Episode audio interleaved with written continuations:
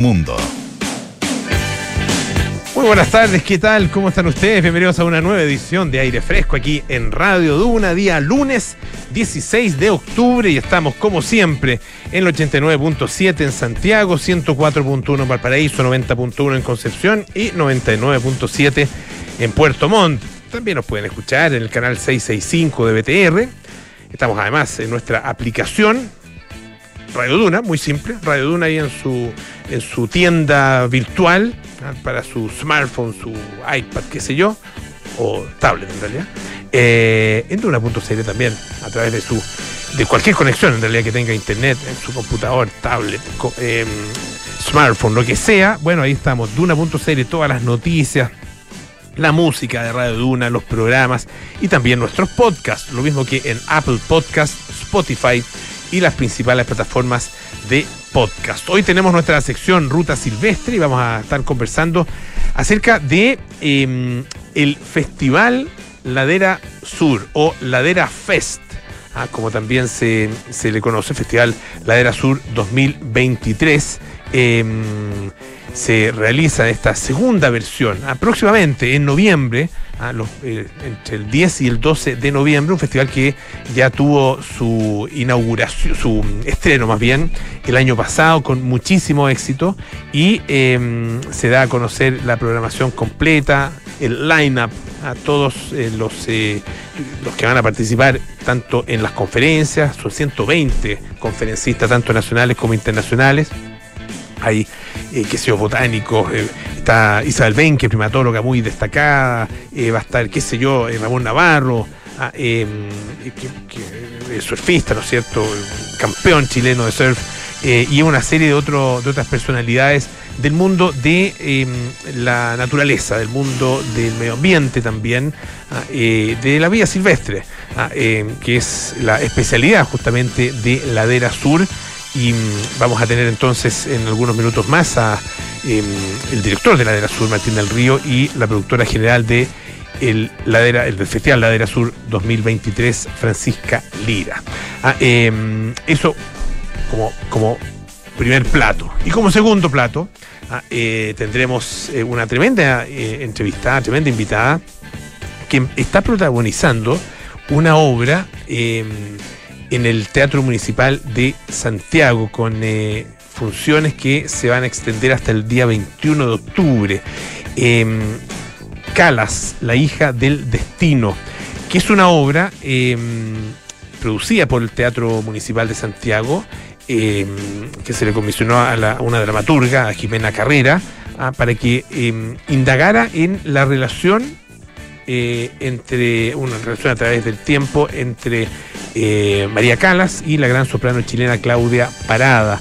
Y estaremos conversando acerca de esta obra con eh, Blanca Levín, que es actriz, ¿no es cierto?, protagonista y que hace justamente de María Calas en esta obra. Calas, la hija del destino. Parte de lo que tenemos durante este día aquí en aire fresco. Y mm, oye, una noticia no sé si lo, me imagino que lo, no sé si no alcancé a escuchar si el Quique lo mencionó o no.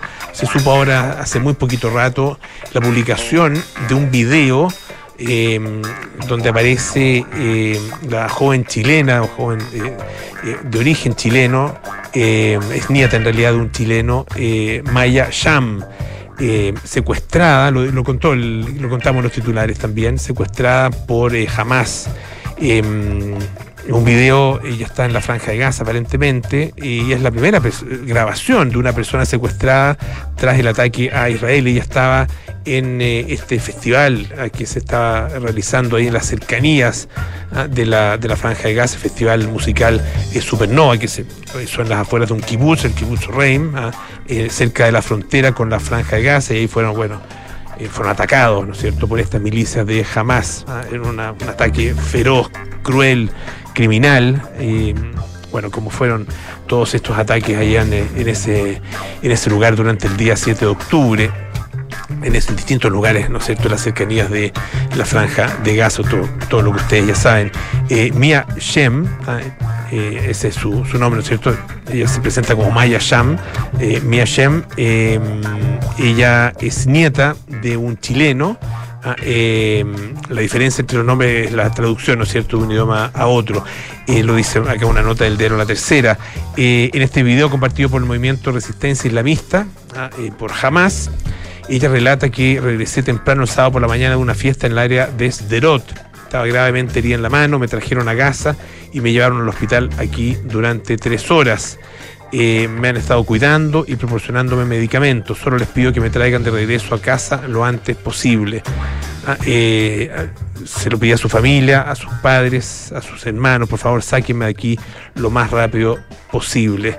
Em, la verdad que el hecho de que ella esté viva y que esté en relativa, en buenas condiciones, es, es por supuesto una razón de, alegría para, su familia, pero al mismo tiempo una tremenda preocupación.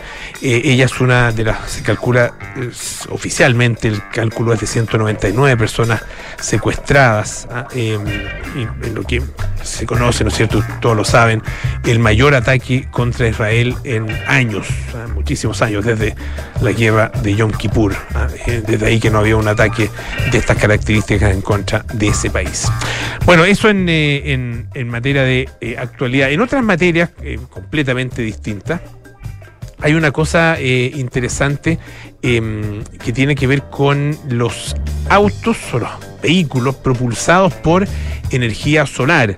usted sabe, acá se hace una, en Chile se hace una carrera en el, norte, ¿ah? una carrera de, vehículos propulsados por energía solar, pero fíjese que según esta nota del diario, del diario The Guardian de Inglaterra, em, el primer, eh, eh, se, da el caso, digamos, del primer auto eh, capaz de recorrer largas distancias fuera de la carretera sin necesidad de recarga ah, y que ha completado una prueba de mil kilómetros a través de Marruecos y el desierto del Sahara o Sahara.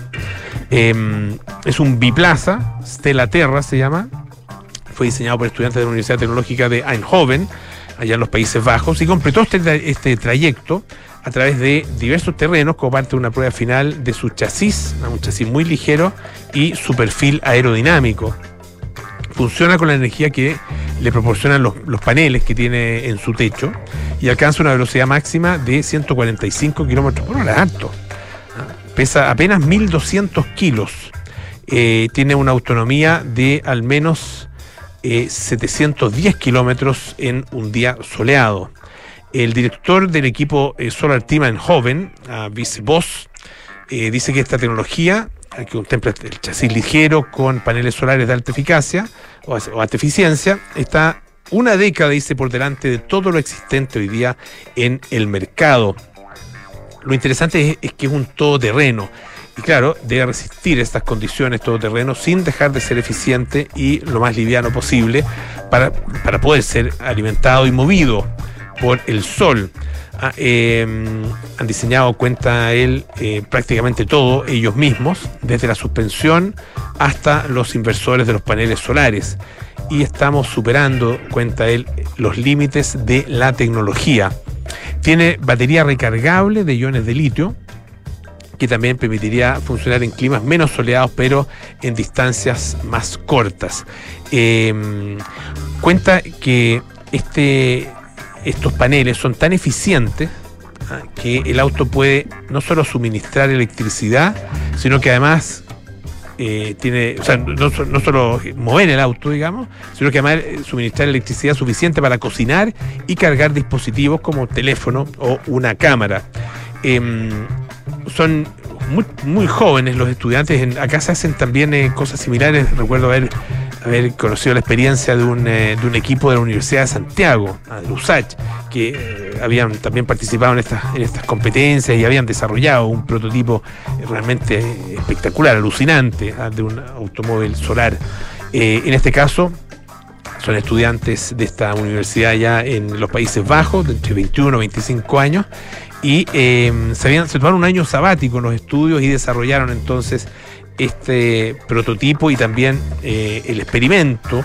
¿ah? Em, dice que el sistema de dirección falló ¿ah? durante esta semana y media que duró el experimento, pero rápidamente lo pudieron arreglar. ¿ah? Em, se movieron desde Tánger hasta el Sahara por distintos paisajes del norte de África, ya en eh, Marruecos. Dice mm, eh, Bob Van, Ginkel, perdón, eh, que es el director técnico del proyecto de apenas 24 años, que ellos esperan ser inspiración a fabricantes como Land Rover, como BMW, para hacer de esta una industria más sostenible. Ah, eh, dice además que el auto era muy cómodo en estas condiciones todoterreno porque es muy liviano y no se atasca. La verdad es que bueno, los, paneles más eficientes en el mercado dice que tienen una eficiencia de 45%, o sea, la capacidad de conversión, digamos, ah, eh, conversión de la luz solar por parte de los paneles, en conversión hacia carga eléctrica, 97% en este caso, y en general los más eficientes del mercado llegan a un 45% y la mayoría tiene apenas entre un 15 y un 20%.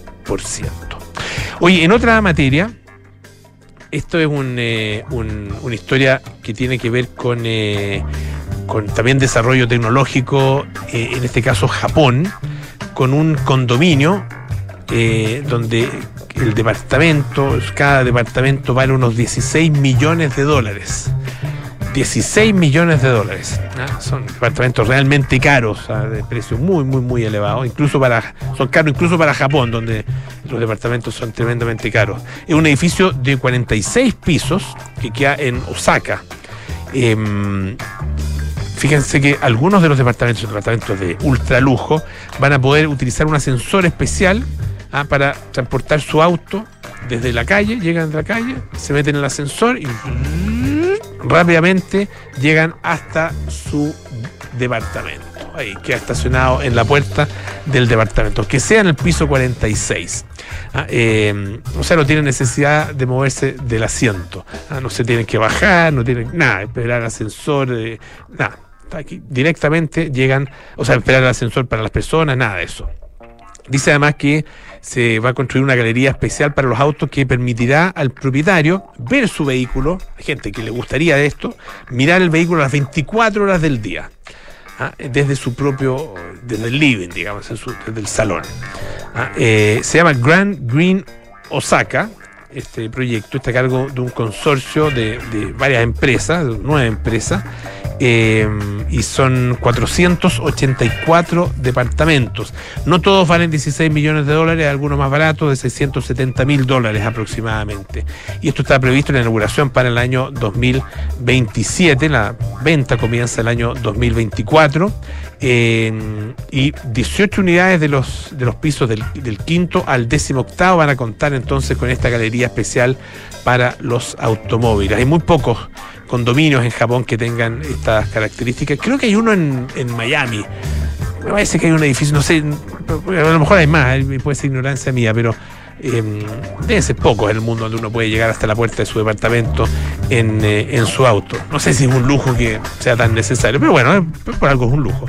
Buscamos construir una residencia con un toque que mejore con el paso del tiempo y que pueda convertirse en un activo para toda la comunidad, ah, dice el eh, presidente y director ejecutivo del grupo constructor. Además va a tener un gran parque, ah, hotel, edificios comerciales, pero el chiche es el, el auto a su ahí, ahí sí que se puede decir, auto a la puerta, ah, completamente, estacionado ahí junto con, no sé, con los muebles del living. Hoy vamos a escuchar un poquito de música Miren, Maroon 5, ¿qué parece? This Love.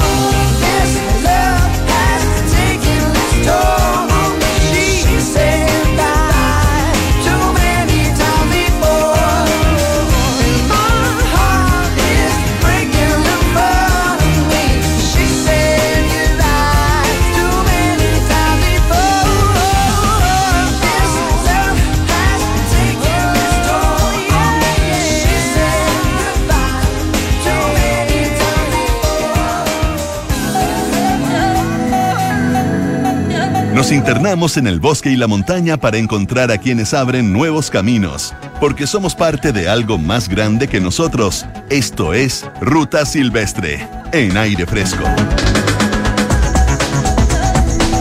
Bueno, el año pasado ya conversamos acerca de lo que en ese minuto era un, eh, debut, ah, un estreno, eh, un festival dedicado al mundo de la naturaleza, eh, de la vida al aire libre, de la, de la vida silvestre, ah, del medio ambiente también, de los deportes ah, en la naturaleza, ah, el Festival Ladera Sur, año pasado, 2023, primera versión, 2022, primera versión, y este año se va a realizar entre el 10 y el 12 de noviembre la segunda versión del Festival Ladera Sur. Martín del Río, director de Ladera Sur, está con nosotros esta tarde para contarnos todas las, las novedades que traen este año. ¿Qué tal, Martín? Así Bienvenido. es, Polo, eh, nada, muy feliz de estar aquí y verdad, un año estábamos aquí mismo y pasa rápido y vamos por la segunda versión. Como equipo aún no lo podemos creer lo rápido que pasa, pero aquí estamos. Eh, nosotros conversamos el año pasado, antes, ¿no es cierto?, Claro. del festival, eh, pero nunca conversamos después. ¿Cómo, Claro. qué- qué- cómo, cómo fue la evaluación? Mira, el, año pasado como primera versión fue todo un experimento de principio a fin. Eh, era llevar la comunidad de la Sur, un proyecto de ocho años, en, que es un proyecto de difusión en torno a, como tú bien decías, naturaleza, medio ambiente, vida al aire libre. Llevar toda esta comunidad a un evento de tres días y con un componente que era lo, lo que nosotros estábamos apostando y estamos apostando este año también, que era con entretención. Porque estos temas, como lo hemos conversado, de repente se ven como de nicho, o la ciencia, o la academia, cosas que, que cuestan que llegue a un público masivo. Entonces la propuesta del año pasado fue llevar esto, un evento de tres días, con más de 100 speakers, participaban en ese entonces más de 100 organizaciones, o sea, perdón, sí, entre, entre emprendedores, o, eh, ONG. Y felizmente, podemos, ahora ha pasado un año, eh, el domingo tuvimos que cerrar las puertas por la cantidad de gente que llegó. Fueron más de 10.000 personas en tres días, que para nosotros como equipo no estábamos preparados. Y como se dice que es un happy problem, fue un problema feliz en el sentido de que todo lo que nosotros habíamos pensado que era como una idea de que la gente sí tenía interés sobre estos temas, pero llevado de una manera más entretenida, eh, había, había público para eso. Entonces, bueno, la evaluación fue increíble, y, pero una responsabilidad, o sea, pasó un mes y con la Fran, la Fran Lira, que, es la productora general del festival, ya nos pusimos a trabajar rápidamente en su segunda versión, que, que como toda segunda parte que pasa en las películas, el- las expectativas y los desafíos son mayores. Entonces, está más difícil este año, encuentro yo. Claro, porque ya dejaron eh, sentado, ¿no es cierto?, un- una referencia ah, que, que- que es de mucho éxito, de mucha participación y de muy buen nivel también. Claro. Ah, eh, este año, ¿qué, qué, cambios ah, piensan ustedes que eso, eh, van a ser necesarios y que, y, y que están eh, proponiendo, digamos, como, como evento? Perfecto, sí, bueno, viene con varios cambios. Eh, primero, o sea, la, la primera cosa para todos los que fueron y para los que están queriendo ir es que el parque crece en un doble eh, lo que vamos a ocupar. O sea, Ya. el año pasado fue increíble, se llenó, pero vieron cosas que no funcionaron tan bien, por ejemplo, por decir algo, el tema de la comida, hubo que este año vamos con un lugar más grande. Ya. Y así, llegó, bueno, llegó con hambre la gente. Claro, eh, el- vamos por el, o sea, si el parque ocupamos el año pasado 10.000 metros cuadrados, este año son 20.000 metros cuadrados. O sea, Ah, mira, crece en, en su tamaño y especialmente porque el año pasado hubieron muchas, como yo, como explicaba anteriormente, como experimentos. Entonces, probamos a ver cómo no- nos va con los niños. Bueno, el domingo en la mañana se llenó el año pasado, entonces este año va toda una zona que se llama El Nido con actividades para ellos, un escenario para ellos, bandas de música para ellos. Entonces, esto s- se, se armó todo un lugar especialmente para ellos. Otra novedad es que el año pasado nosotros, bueno, es un poco el corazón de la Era Sur, son la- las fundaciones y organizaciones medioambientales que trabajan estos temas. El año pasado trabajamos con alrededor de, alrededor de 32. Este año van más de 65 fundaciones y organizaciones. ¿Qué otra sorpresa? Eh, bueno, el mundo de los emprendedores en el mercado son más de 150 y ya puedo contar que también se sumó Senatur y Senatur y Corfo. ¿Y qué es lo entretenido que se sumen estos actores estatales? Es que ellos especialmente van a traer a las 16 regiones de Chile a que tengan una presencia dentro del festival. Ah, mira. Entonces, mira, y bueno, lo que te contaba antes, toda la zona, armamos toda una zona de alimentación. Entonces, bueno, son seis zonas distintas que el parque va a tener, eh, cada una con su onda, con su mística, con, la, con actores, los principales actores que están trabajando en estos temas. Y lo último, que bueno, que me toca a mí, me toca a mí más eh, trabajar a mí, es todo el tema de los speakers. Son más de 120 speakers, tanto nacionales, y este año también tenemos la novedad que tenemos unos internacionales.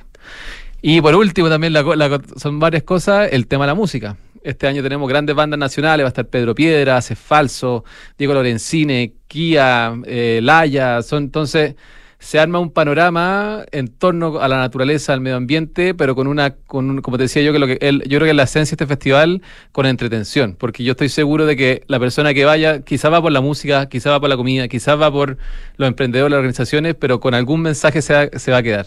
Claro, eso eh, finalmente eh, todo, eh, todos estos distintos elementos tienen que ver con un foco central, ¿no es cierto? Esencial, Claro. ah, que es la naturaleza, que es la vida al aire libre. Ah, ¿Cómo, cómo eh, evalúas tú que llega ese, ese foco central y ese mensaje central? ¿Cómo, cómo lo, lo evalúas el año pasado? Y también, bueno, no solo en, en es- en este evento puntual, sino que también en el Festival de Cine que tienen ustedes, Santiago Claro. Wild, y con eh, la actividad de Ladera Sur durante todo el año. Bueno, la ERA es un proyecto, como lo decía anteriormente, nace con un corazón de ser un medio de comunicación en torno a estas temáticas. Y orgánicamente, ya con casi nueve años de vida, hemos podido hacer diferentes proyectos con esa misma misión, que es reconectar a las personas con la naturaleza.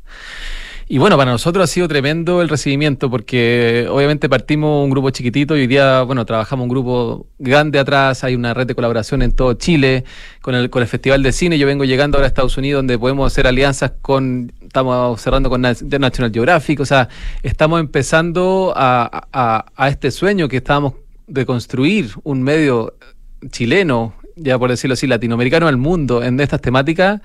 Se está, está- no es fácil, pero lo estamos tratando de lograr y, y bueno, yo lo que lo más nosotros, yo creo que a todo el equipo que está, que está atrás de este proyecto, lo que nos une es que estos temas son tan apasionantes, son tan urgentes, que, que nosotros se nos abren puertas porque el mundo necesita estos contenidos. Y tú por lo que trabajáis en varios medios, yo creo que los medios masivos, por decir así, cada vez eh, están tratando de meter más estos temas y lo que nosotros nos hemos posicionado es como un poco un medio más experto, con una red súper como creíble, respetada y, lo que nosotros queremos justamente es poner esa red a disposición de todos.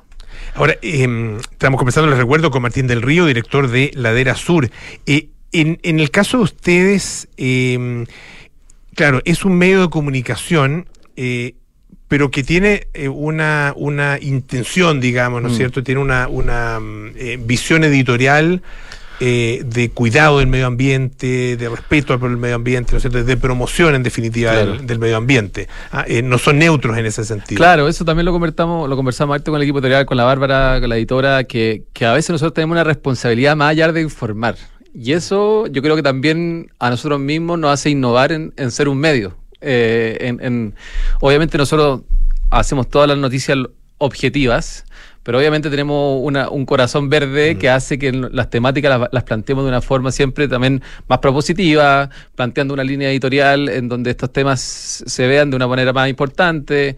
Y eso es un desafío porque además nosotros cuando partimos íbamos en busca de las noticias y hoy en día las noticias nos llegan de todos lados. Entonces ahora la curatoría que nosotros hacemos cada vez más responsable eh, en lo que nosotros estamos publicando hacia afuera. ¿Y, y dónde están las, como las grandes temáticas hoy día? Ah, eh, en algunos momentos, bueno, se ha hablado eh, de, qué sé yo, de las, las eh, todas estas zonas de, de sacrificio, ¿no es cierto? Claro. Ah, también de distintas iniciativas que se han hecho en términos de eh, la eh, va- valorización de, mm, de ciertos territorios, en Mm. la conservación, etcétera. Hoy día eh, hay mucha discusión sobre eh, el- la de alguna manera el enfrentamiento entre desarrollo económico Claro. y, y cuidado ambiental, etcétera. Claro, esas, bueno, tal cual, esas temáticas están siempre muy presentes. Nosotros como la Era Azul yo creo que también tenemos una, ahí una beta que, que una de las primeras, principales causas que es la crisis de biodiversidad. Ahí también estamos siempre un poco poniendo esos temas y también un poco mezclando una pauta de, de informar y también un poco dar eh, inspirar, porque también las noticias medioambientales, y lo tenemos súper estudiado, yo creo que usted también lo sabe entre los medios más grandes, que a la gente no le gustan las noticias malas. Y, y generalmente las noticias medioambientales son todas un poco terribles. Entonces no queremos escuchar que este verano se viene tan caliente, no queremos escuchar, entonces el tema de la ecoansiedad es algo que se ve muy presente. Entonces nosotros en nuestra parrilla vamos un poco mezclando informar sobre las cosas reales que ocurren, o sea, lo, lo- lo bueno y lo malo, pero también con una, con una cuota de esperanza que más allá que el diagnóstico, todos lo sabemos, está un poco difícil la, la pelea, la necesitamos porque si no, eh, bueno, eh, no, no es fácil vivir el día a día y, y yo creo que eso es lo que tiene la era sur o lo que queremos poner siempre día a día en que, en que hay que informar, pero también un poco vamos potenciando a todas las personas que están trabajando día a día y cada vez se suman más a esta causa. ¿A quiénes destacarías tú como los, algunos de los invitados estrella que tienen este año en el Festival Adera Sur? Súper. Yo destacaría, eh, bueno, va a estar, interna- voy a decir lo- los internacionales primero, que para nosotros, como digo, es, una, es un esfuerzo y, es una, una gran etapa de un año a otro tener ah, eh, speakers internacionales. Va a venir el botánico inglés Martin Gardner. Martin Gardner es uno de los botánicos, trabajó 40 años en, en el jardín de Edimburgo, en, en, en Escocia, y él se perfeccionó en flora, en flora nativa chilena. Ah, mira. Y él es de las personas que más ha investigado sobre las coníferas chilenas y bueno, viene especialmente desde Edimburgo a Chile, a- a- así que todo el mundo fanático de la botánica, ahí viene un referente importante. Otra persona que viene es Casey Anderson. Casey Anderson es un presentador eh, estadounidense. Es, bueno, para la gente que le gusta el tema de los osos, es como, es como de los más conocidos, por decir así, allá en torno a todo el tema de, de vida salvaje y cómo comportarse en la vida, con la vida salvaje Ya. y es un referente que también aquí es, es importante escucharlo porque acá en Chile tenemos todo el tema de los pumas y hay, hay que saber cómo finalmente comportarse con, con el- todo el tema de, de la vida salvaje. Eso de los dos los, los destaco, eh, decir como los internacionales, pero bueno, y muy importante, ahí entro a, la- a la- a la- a como la parrilla nacional, son más de 100 speakers, va a estar la... Hoy día lo conversamos con la, la primatóloga Isabel Benque, en un panel súper entretenido con la Juliana Fursi, que son dos Ah, mujeres, mira. dos mujeres importantes de la Claro. ciencia chilena. Sí, pues. Y el año pasado participaron, pero este año van en, una- en un formato de, por decir así, que se van a entrevistar entre ellas. Ya. Ah, mira. Va a estar así. Mezclando la- los primates con los hongos. Claro, primates con los hongos, que- mundo fungi. Claro, eso, y eso es lo entretenido un poco de lo que queremos hacer, que, lo, que, que, que el formato vaya cambiando. Va a haber paneles sobre la importancia de las algas, va a haber, eh, va a haber paneles sobre rewilding, va a haber paneles sobre insectos, sobre, bueno, también el día viernes decirlo, eh, para que también la gente que nos está escuchando le pueden decir a su, a sus jefes, jefas, que es un poco más corporativo, en el sentido de que van a haber charlas sobre Muchas empresas van a estar contando lo que hacen en, sus temas de, manejo de residuos, reciclaje, o sea, muchos ejemplos, como puede ser el caso de la empresa Patagonia, la empresa Natura, y así hay, bueno, hay muchos paneles donde se incluyen para contar lo que están haciendo. Y bueno, eso a grande rasgos. Los invito a que se metan a la. a- pueden seguir el Instagram del festival, que es Ladera Sur Fest, o la, la propia página del festival, que es festivalladerasur.com, donde pueden ver específicamente qué día hay eh, cada speaker y luego también las bandas de música que tocan cada día. Ya lo saben, entre el 10 y el 12 de noviembre en el Parque Santa Rosa de Apoquindo, el Festival Ladera Sur 2023. Martín del Río, director de Ladera Sur, muchas gracias por estar con nosotros. Muchas gracias por lo siempre por el espacio. y lo vamos a recordar, por supuesto, cuando nos vayamos eh, acercando al evento. Esto es La Ruta de la Semana de Andes Handbook en aire fresco. Mirador del Nido de Cóndor, Valle de la Concagua. El Nido de Cóndor es un popular paseo cordillerano de la región de Valparaíso en el sector cordillerano de Río Blanco. Su nombre proviene de los farellones rocosos que protegen este mirador, que es sitio de anidación de estas gigantescas aves. Por este motivo, durante la subida es frecuente avistar el sobrevuelo de varios cóndores, lo que unido a las grandes montañas que rodean este lugar, otorgan un maravilloso panorama andino. Esta excursión es posible realizarla durante todo el año. Sin embargo, en primavera se agrega el atractivo de la nieve sobre las cumbres aledañas. Durante la ruta destacan las vistas a otros cerros clásicos de la región, la Muela del Diablo, el Cerro Matancilla y sobre todo la colosal pared noreste del Alto de los Leones con sus 5.380 metros sobre el nivel del mar. La excursión desde el Río Blanco hasta el mirador del Nido de Cóndor tiene 3 kilómetros de extensión, lo que cubre un poco más de 900 metros de desnivel. La subida toma entre 2 horas y 2 horas y media, y el descenso, que es por la misma ruta de subida, toma entre una hora y una hora y media. En total, la caminata ida y vuelta requiere cerca de 5 horas. Esta excursión tiene dificultad moderada y es recomendable para personas con experiencia previa en trekking con bastante desnivel, pero siempre por sendero claro y marcado. Recomendaciones. No hay agua en la ruta, llevar al menos 2 litros por persona. Al llegar al mirador hay un libro de cumbre. Lleva un lápiz para registrar tu ascenso. Para tener la descripción completa de la ruta, el track, fotos y más, visita www.andeshandbook.org y busca Nido de Cóndor.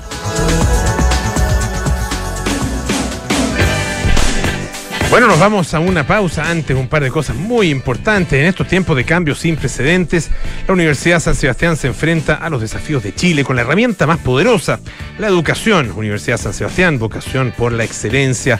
Y Red Dávila tiene una excelente noticia que en estos tiempos es de gran alivio. ¿Sabías que Dávila hoy es una red con dos clínicas, en Recoleta y La Florida, y con tres centros médicos ubicados en Las Condes, Ñuñoa y Maipú? Así es, porque ahora Red Dávila está más cerca de ti. Red Dávila, calidad a tu alcance. Pausa, volvemos con más aire fresco.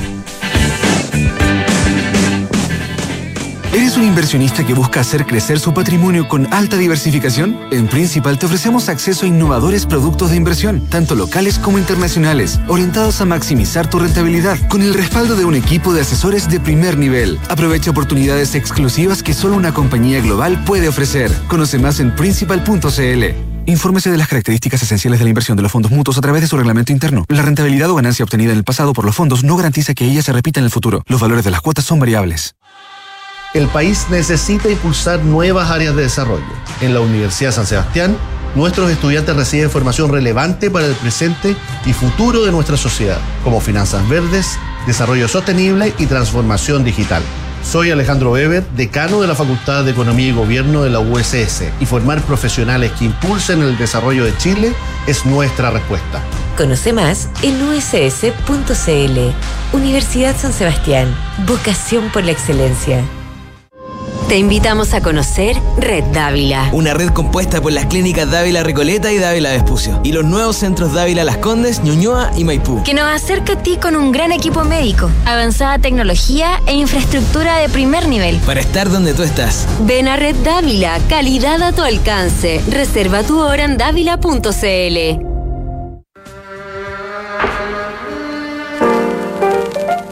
fines de los 60 surgió una nueva ola de música basada en el blues y el sonido eléctrico que se tomó por asalto el mundo. Su mayor representante fue Led Zeppelin, un cuarteto que reinaría en la década siguiente y que en 1969 consiguió un estreno soñado que llegó a ambos lados del Atlántico. Esta es la historia que te contaremos hoy desde las 8 y media en un nuevo capítulo de Sintonía Crónica Debut en Duna 89.7.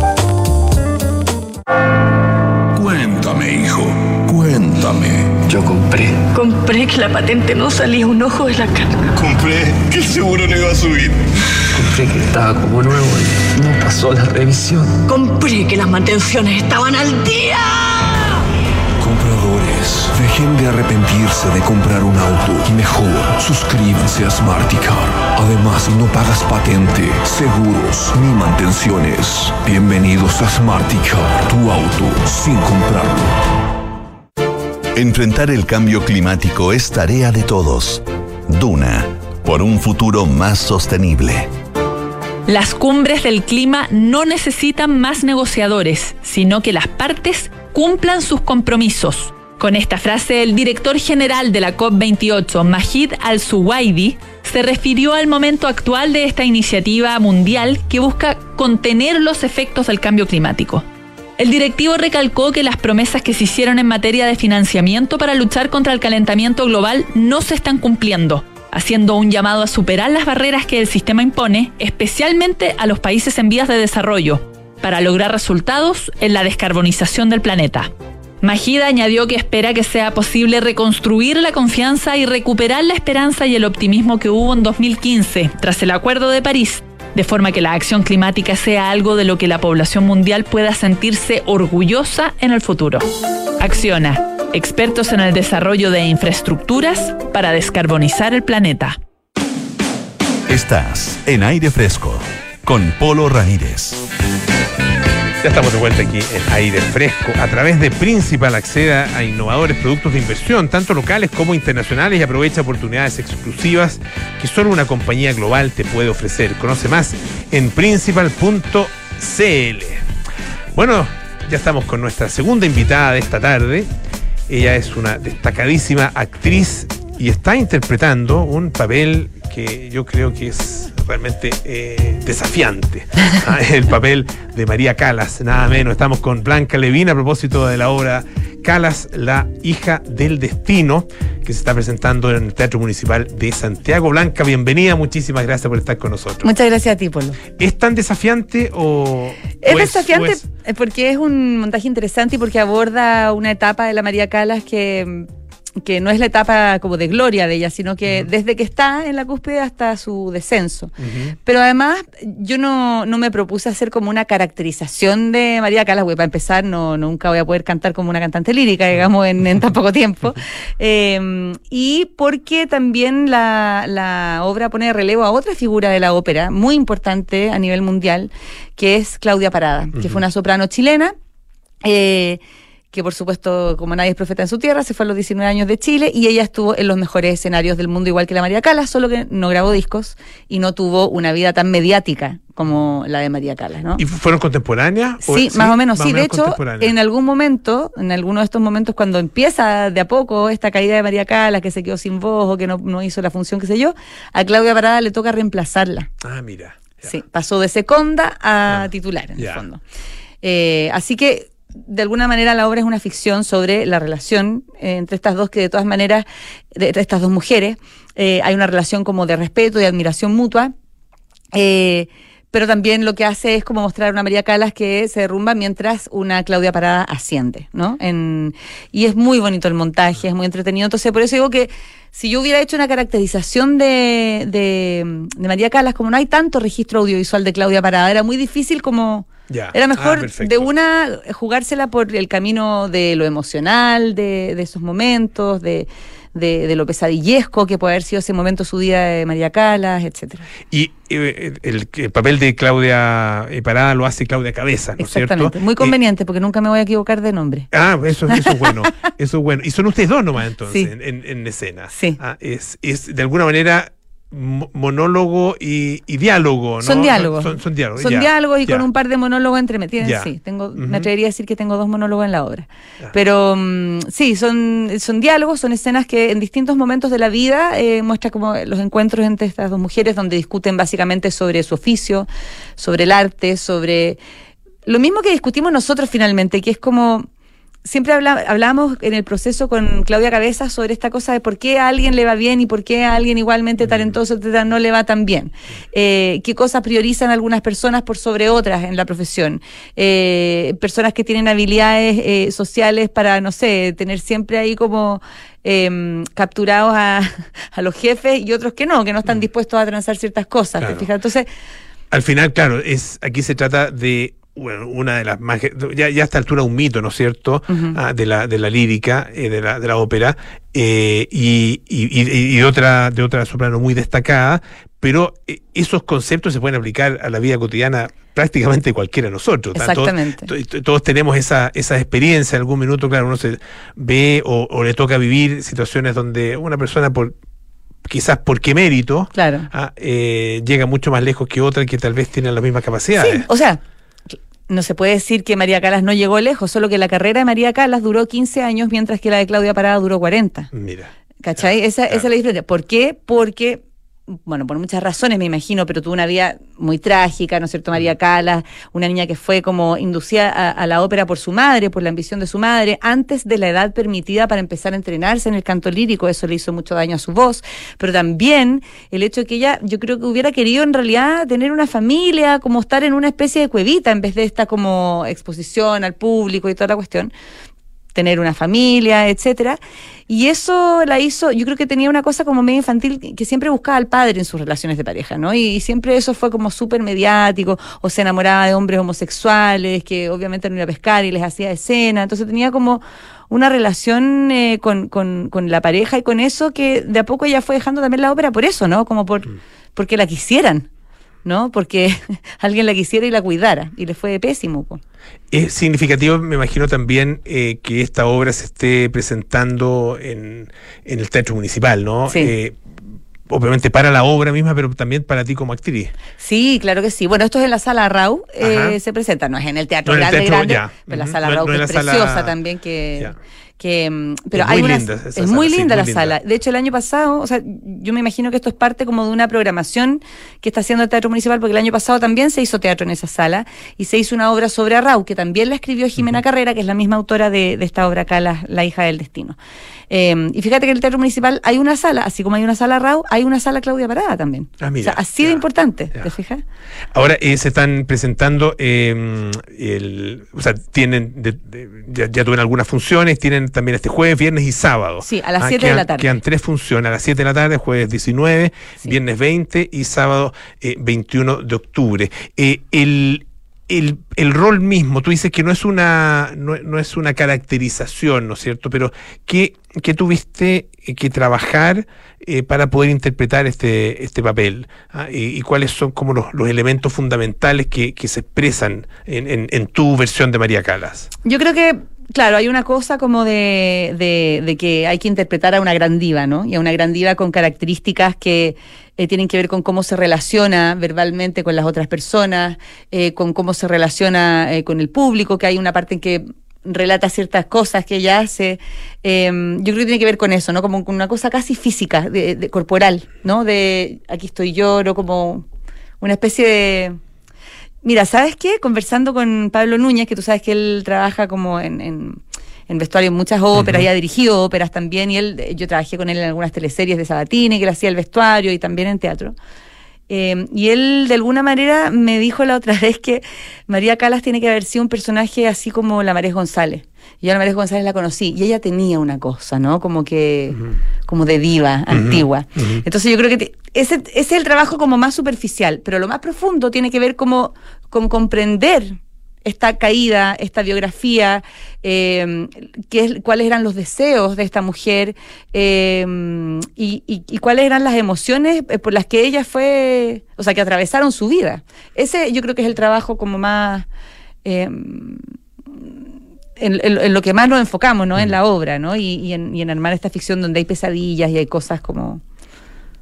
La creatividad. Claro, claro, y, y es interesante porque son personajes con contradicciones. Sí. Ah, no son no, no, es, no son personajes, digamos, eh, de, de un, de, de un solo color, sino claro. que, de- sino que con, con muchos colores y, con, Sí. y además con luces y sombras, ¿no es Sí. cierto? Ah, y que lo- los hacen, por lo tanto, más atractivos, me imagino, para, para poder interpretarlo con, con mu- mucho más riqueza. Sí, y aparte que, bueno, tuvimos bastante información, por ejemplo, de Claudia Parada, o sea, esta cosa que ella nunca grabó discos porque parece que se ponía nerviosa con los audífonos, el micrófono, como que ella era de los escenarios, a ella le Mm. gustaba el público, no, no le gustaba esta cuestión de grabar. Entonces, por eso es que el mundo no, no conoce tanto el, no- o sea, el mundo de la ópera sí, pero no, no es un nombre así como famoso, porque si ella hubiera grabado discos, quizás sí, ¿no? Como eh, es- ese tipo de diferencias. Eh, el hecho de que eh, a Claudia Parada no se le conoce nunca eh, ninguna pareja realmente, sino que era una persona que estaba ahí por el canto, el canto, el canto, el canto, con un nivel de disciplina evidentemente enorme.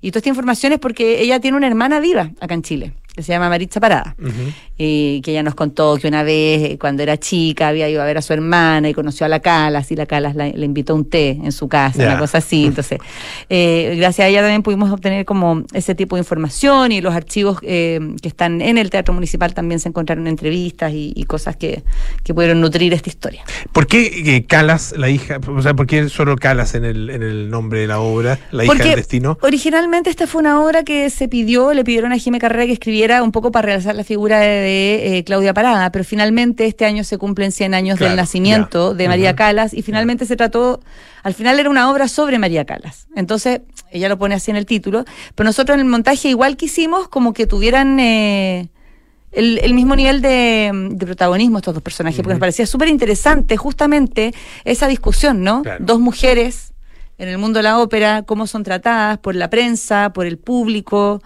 solo por el hecho de ser dos mujeres en el mundo de la ópera y ese tipo como de conversación, ¿no? Entonces eh, nos parecía que eso tenía que ser una cosa que fuera un poquito más pareja.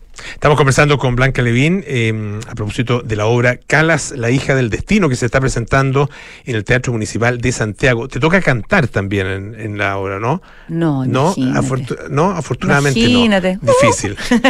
bueno, no sé, hay, hay, hay mucho, mu- de hecho se están haciendo muchas, claro, son, es otro tipo de obra, ¿no es cierto? No, no, no Los la musicales, claro, pero no- Los musicales no, no- no te exigen cantar como sea, la yo ni María Caldas, ni siquiera- siquiera acercarse. Yo ni siquiera podría vocalizar en el piano como una cantante lírica. Tuvimos el asesoramiento de una cantante lírica Ya. ahí del teatro, Madeleine Vázquez. ¿Se pensó en algún minuto que cantaran o...? O sea, yo creo que a lo mejor alguien se imaginó, el Jesús Ya. Urquieta, el director, que se imaginó que a lo mejor podría, pero en realidad era como hello. Eh, pero tuvimos el, el- la asesoría de, mm, de una cantante lírica, como digo, Ya. Madeleine Vázquez, que fue súper amorosa, pero en realidad le hicimos preguntas que tenían que ver como con la técnica y todo, pero también un poco por eh, adoptar ese, esa cosa física y para entender también desde dónde, o sea, cómo es la disciplina, cómo cuidan su voz, como un montón de cosas que no sabemos porque, si bien yo he ido a ver varias óperas ¿no? en mi vida, tampoco soy una persona que sea como del mundo de la ópera, que realmente entienda todo lo que significa eso. O sea, me gusta, la disfruto, pero tampoco voy a cada rato, ¿me entiendes? Entonces eso fue, fue súper importante y fue muy generoso de su parte. Estás en esta obra, eh, estás eh, en qué más en este en este minuto tú mencionabas en una la- radio amiga. en una, en una radio amiga. Ah, perfecto. Sí, Sí. no hay Sí. problema. Estoy con hartos proyectos. Bueno, tengo también eh, una performance que dirigí en marzo junto con Cristiana Alarcón de Revista Anfibia. ¿Ya? eh, que estrenamos en el GAM. Hicimos dos funciones en un mismo día que se agotó así, pero inmediatamente. Eh, y ahora vamos a tener una gira. Vamos a estar en Temuco, Perfecto. en eh, Concepción y en Valparaíso. Eso es el 26 de octubre en Temuco, el 30 en Concepción y el 1 de noviembre en Valparaíso cerramos la gira Puchuncaví, el humo en el cuerpo. Y tú mencionabas eh, la época de teleseries de Sabatini, ¿no es cierto? Sí. En- en- y claro, y, y son ya son un concepto a estas alturas, teleseries de Sabatini, y, y no- y nos dan cuenta de una época. Ah, eh, una época que, bueno, que se terminó, quedó, quedó ya bastante atrás, pero se sigue haciendo algo de teleseries, muy poquito en, eh, en nuestro país. ¿Echas de menos eso? Mira, lo he echado de menos en otros, en otros momentos, pero este año la verdad no lo he echado nada de menos porque he estado con mucha, mucha actividad.